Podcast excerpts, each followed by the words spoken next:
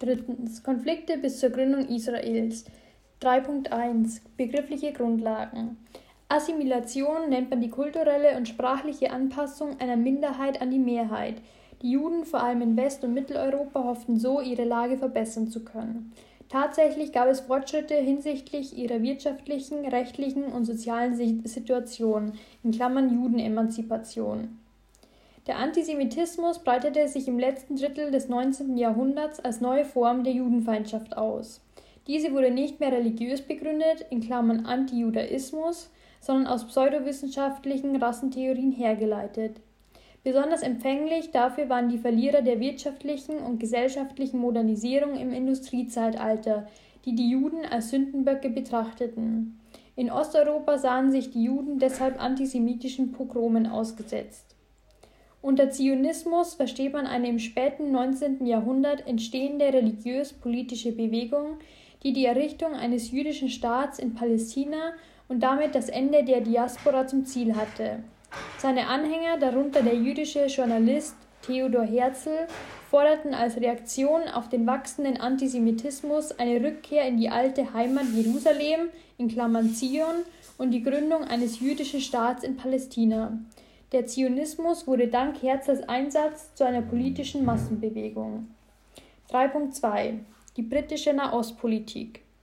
Der Erste Weltkrieg veränderte die politische Lage im Nahen Osten. Großbritannien und Frankreich wurden zu neuen Vormächten und verwalteten die Gebiete des aufgelösten Osmanischen Reichs als Völkerbundmandate.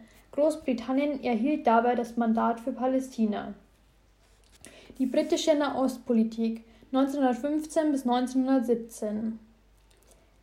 Der politische Schritt McMahon-Hussein-Korrespondenz 1915. Inhalt: britische Unterstützung für Bildung eines arabischen Reichs, wenn sich Araber gegen die osmanische Herrschaft erheben. Motiv: Hoffnung auf Schwächung des Osmanischen Reichs durch arabischen Aufstand. Politischer Schritt: Sykes-Picot-Abkommen 1916. Inhalt: Aufteilung des Nahen Ostens in Interessensphären durch Frankreich und Großbritannien. Motiv: Sicherung der Interessen der Briten bei Neuordnung des Nahen Ostens nach Ende des Ersten Weltkriegs.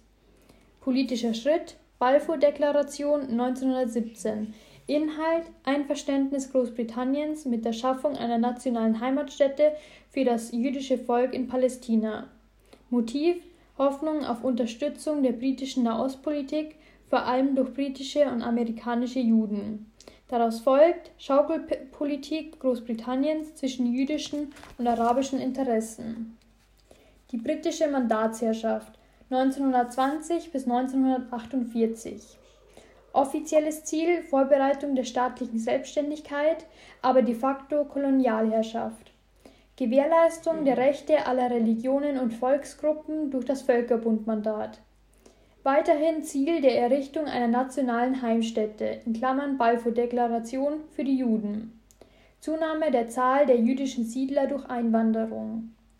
Spannungen und blutige Auseinandersetzungen zwischen Juden und Arabern, aber auch Übergriffe gegen die Briten in Klammern (Arabischer Aufstand 1936 bis 1939). 1939 Kurswechsel Gründung eines unabhängigen Palästinas anstelle der Errichtung einer jüdischen Heimstätte sowie Begrenzung der jüdischen Zuwanderung. Nach Ende des Zweiten Weltkriegs weiterhin restriktive britische Einwanderungspolitik auch gegen Holocaust-Überlebende. Anschläge jüdischer Untergrundorganisationen auf britische Einrichtungen und Personen. 1948 britische Rückgabe des Mandats an die Vereinten Nationen als Nachfolgeorganisation des Völkerbunds. UN-Plan Teilung Palästinas in jüdischen und einen arabischen Staat. Beginn der militärischen Auseinandersetzungen zwischen Juden und Arabern. Daraus folgt Fluchtwelle von Arabern aus jüdischem Territorium. Die Gründung Israels und der erste israelisch-arabische Krieg. Proklamation des Staats Israel am 14. Mai 1948. Israelisch-arabischer Krieg. Angriff sämtlicher arabischer Nachbarstaaten auf Israel, Sieg Israels über arabische Übermacht. Folgen Vergrößerung des israelischen Territoriums, Teilung Jerusalems zwischen Juden und Arabern in Klammern UN-Kontrolle, Massenflucht und Vertreibung von palästinensischen Arabern, daraus folgt Entstehen riesiger Flüchtlingslager, Aufnahmen Israels in die Vereinten Nationen 1949, aber keine Anerkennung durch die Staaten der Arabischen Liga.